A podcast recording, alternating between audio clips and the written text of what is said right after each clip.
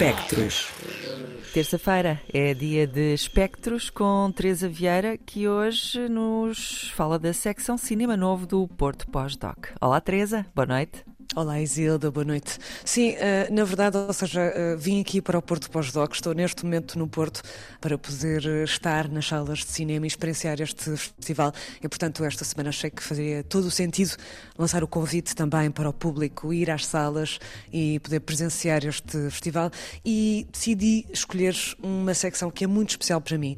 Desde que comecei a ir ao Porto Pós-Doc que vou sempre parar à secção Cinema Novo, porque sinto que é uma secção que nos mostra um bocadinho uh, daquilo que poderá ser o caminho do cinema, aquilo que está a acontecer neste momento no cinema, de quem está também a começar a sua carreira, de quem está ainda a estudar e, portanto, de certa forma, mostrar as novas formas e temáticas uh, que podemos, com as quais podemos contactar e que tem aqui este espaço no festival. São curtas-metragens, uh, não é habitual longas-metragens em, em escola e, portanto, é bom haver este espaço dedicado a estas novas visões e, em particular, este ano fiquei senti muito atraída por um filme em particular, o Home Revised, uh, que é um excelente exercício de Inês Pedrosa e Mel, que na verdade foi minha colega de faculdade. E, portanto, achei curioso conhecê-la desta forma, porque nunca tinha visto nenhum dos registros dela. E é um trabalho muito interessante, acho que é talvez um dos trabalhos mais interessantes que já vi uh, sobre uh, arquivos e sobre os filmes de família,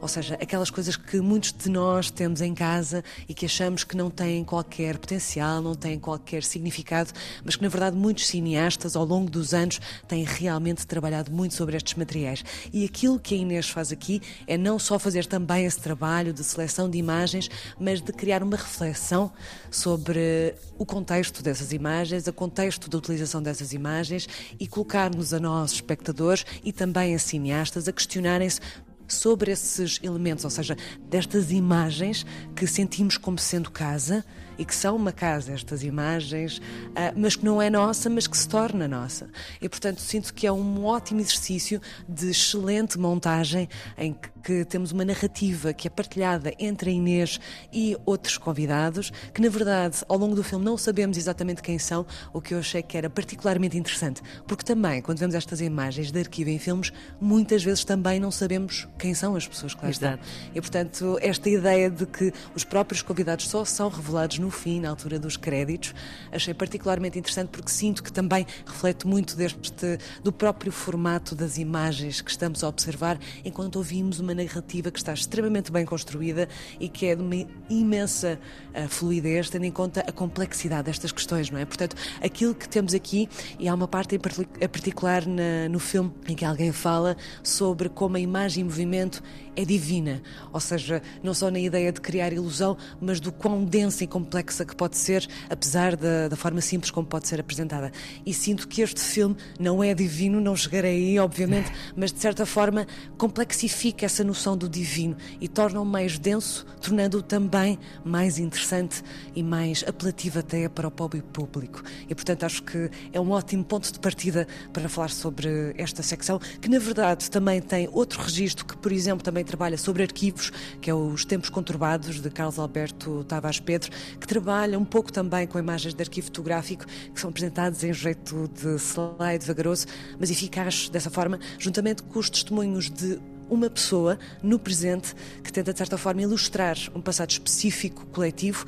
do período de transição depois da independência de Angola, apontando para o que se quer do futuro, ou seja, pegando no testemunho individual, refletindo sobre o coletivo e refletindo sobre as imagens do arquivo desse indivíduo, para de certa forma uh, abrir a discussão sobre aquilo que nós vemos do passado e, acima de tudo, mais uma vez, para apontar para o futuro. E já estou a falar várias vezes desta noção de montagem, claramente também temos aqui um filme uh, que se chama How to Be a Candid Woman, que precisamente utiliza imagens, mas que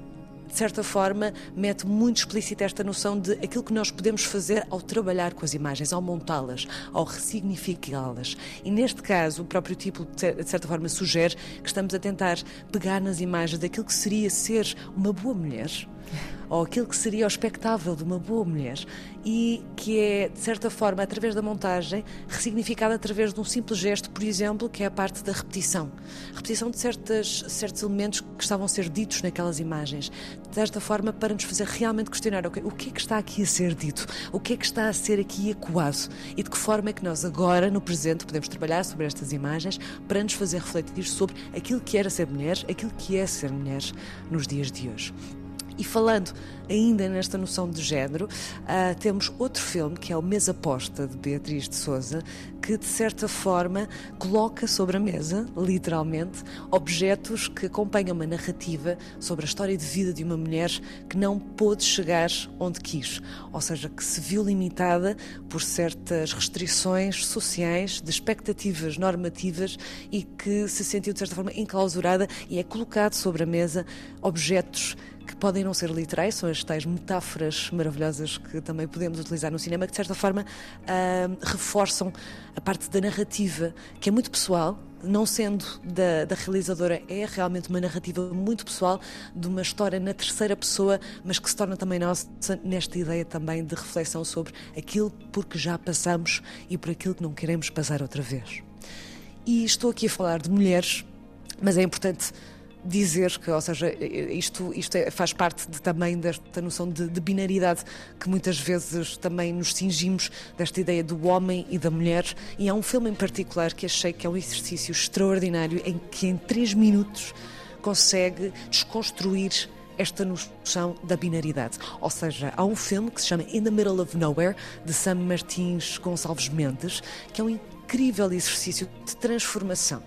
ou seja, em que nós conseguimos perceber que através da animação conseguimos realmente expandir os limites daquilo que poderá ser imposto pela imagem real. E temos depoimentos reais de pessoas não binárias que, de certa forma, falam sobre aquilo que são os seus, os seus dilemas, os seus problemas, as suas realidades, tal como a própria pessoa que realiza, e nesse sentido, a animação trabalha sobre esta noção de binaridade e expande-a de forma que, de certa forma, em três minutos consigamos chegar cada vez mais perto, e isso é muito importante, de perceber o que é que significa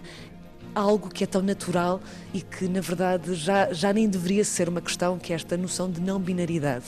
E, portanto, sinto que é um filme que está a pegar numa questão que é cada vez mais relevante e especialmente também as novas gerações estão a trazer muito isto ao de cima. É muito, muito importante uh, ter um registro destes tão simples, mas tão tão bem trabalhado que em três minutos é capaz de introduzir ao público mais jovem, mais velho, a qualquer pessoa, o que é que é ser uma pessoa que não encaixa em algo que nos foi imposto e que não faz sentido e que não é orgânico e que não é biológico. E, portanto, realmente trazer ao de cima aquilo que é o orgânico, aquilo que é o biológico e aquilo que é o natural que é não corresponder a caixas que nos foram impostas ao longo dos tempos. E, na verdade, temos imensos registros aqui, ou seja, estou a pegar em alguns, temos várias questões que vêm ao de cima neste, nesta secção, desde questões, por exemplo, de, de questões de saúde mental, temos um filme sobre o que é que é ser borderline, temos vários filmes também sobre reflexões através da contemplação de paisagem, há inúmeras questões aqui presentes e eu sinto que é realmente uma secção muito rica que poderão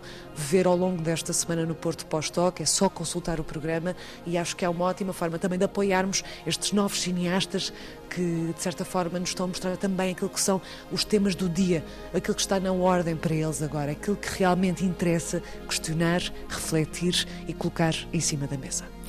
Porto Pós-Doc até 26 de novembro, no Porto, claro, onde está a Teresa, que acaba de nos chamar a atenção para alguns pequenos filmes com muito sumo secção Cinema é Novo mesmo. no Porto Pós-Doc. Porto Pós-Doc, onde a Teresa tem uma carta aberta, por isso mais uma razão uh, para passarem por lá e verem a seleção que a Teresa Vieira fez então para o festival. Teresa, conto contigo mais uma vez na próxima semana uh, e, e, mais uma vez te agradeço então este olhar atento e clínico sobre coisas que devemos procurar, neste caso em salas de cinema, curtas, uh, na secção Cinema Novo no Porto Pós-Doc. Obrigada, beijinhos. Obrigada, beijinhos.